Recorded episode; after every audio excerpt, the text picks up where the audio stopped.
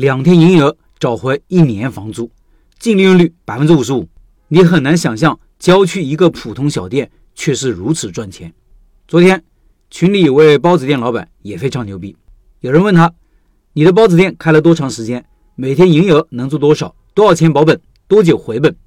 老板回答：“开店八年了，每天三千左右的营业额，做五百保本，三个月回本。”有人又问：“房租多少？几个人工？当地工资多少？毛利多少？净利多少？”老板说：“房租一年五千。”四个人工，当地人工大概一百二十块钱一天，毛利百分之六十五，净利百分之五十五。我以为房租是老板少写了个零，特意和老板核实了一下，房租是五万一年还是五千一年？老板说是五千一年，同时发了个视频，说是在一个县城，而且是县城的郊区，所以房租很低。顾客都是附近的小区的人，男女老少都有，所以收款一多半是微信，一少半是现金。还晒了一个微信收款的截图，大家可以看看。听音频的老板可以到开店笔记的公众号查找对应文章，看这个图片。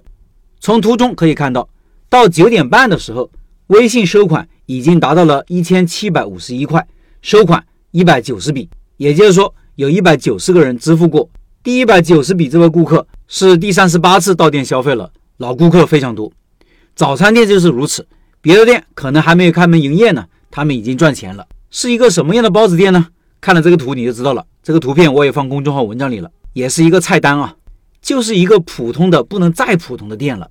但就是这么一个普普通通的店，赚钱能力可能超出你的想象。我让老板总结一下成功秘诀，老板说秘诀我还真总结不出来。我觉得产品不断的改进，慢慢的就比同行做得好了。时间一长，附近的人都知道了，就卖得多了。老陈的开店理念，我是坚定不移的执行。这朴实无华的几句话就是秘诀呀！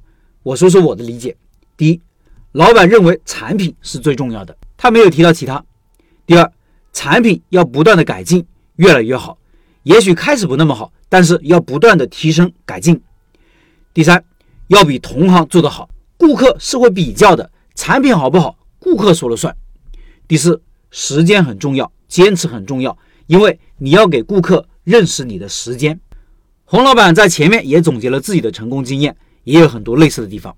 产品不断完善、不断改善，这需要老板有进步意识。他做的如此之好，为什么还进群？他说：“我的包子做的还不够好，我想跟洪老板学习学习，提升一下技术，要不断的提升自己。”他也提到了坚定不移的执行我的开店理念，也说明了他很好学，执行力很强。你应该很惊讶，一个年赚至少四十万以上。在县城郊区看起来毫不起眼的包子店老板是如此的谦虚和好学吧？除此以外，老板的心态也特别好。他说：“这辈子大城市可能去不了了，我的本事只适合混迹于县城。有没有本事，不要看别人说什么，而是要看别人做了什么，要看结果。只有结果是不会骗人的。从结果看，老板是有本事的。与其说他的本事只适合于在县城做。”不如说，这是一种很聪明的生存策略和智慧。这就是农村包围城市的策略啊！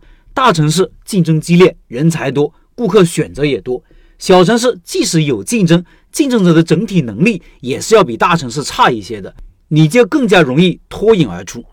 我在一线、二线、五线城市都开过店，对这个理解特别深刻，特别有体会。所以我一直说，小城市也是有很多机会的，要善于发现和利用。如果你在小城市做不下去，要到大城市，大概率也是不会好的。最后，今天晚上八点，包子店洪老板会直播，对包子项目进行详细的讲解。对包子感兴趣的老板，扫码入群看直播，音频简介里有二维码。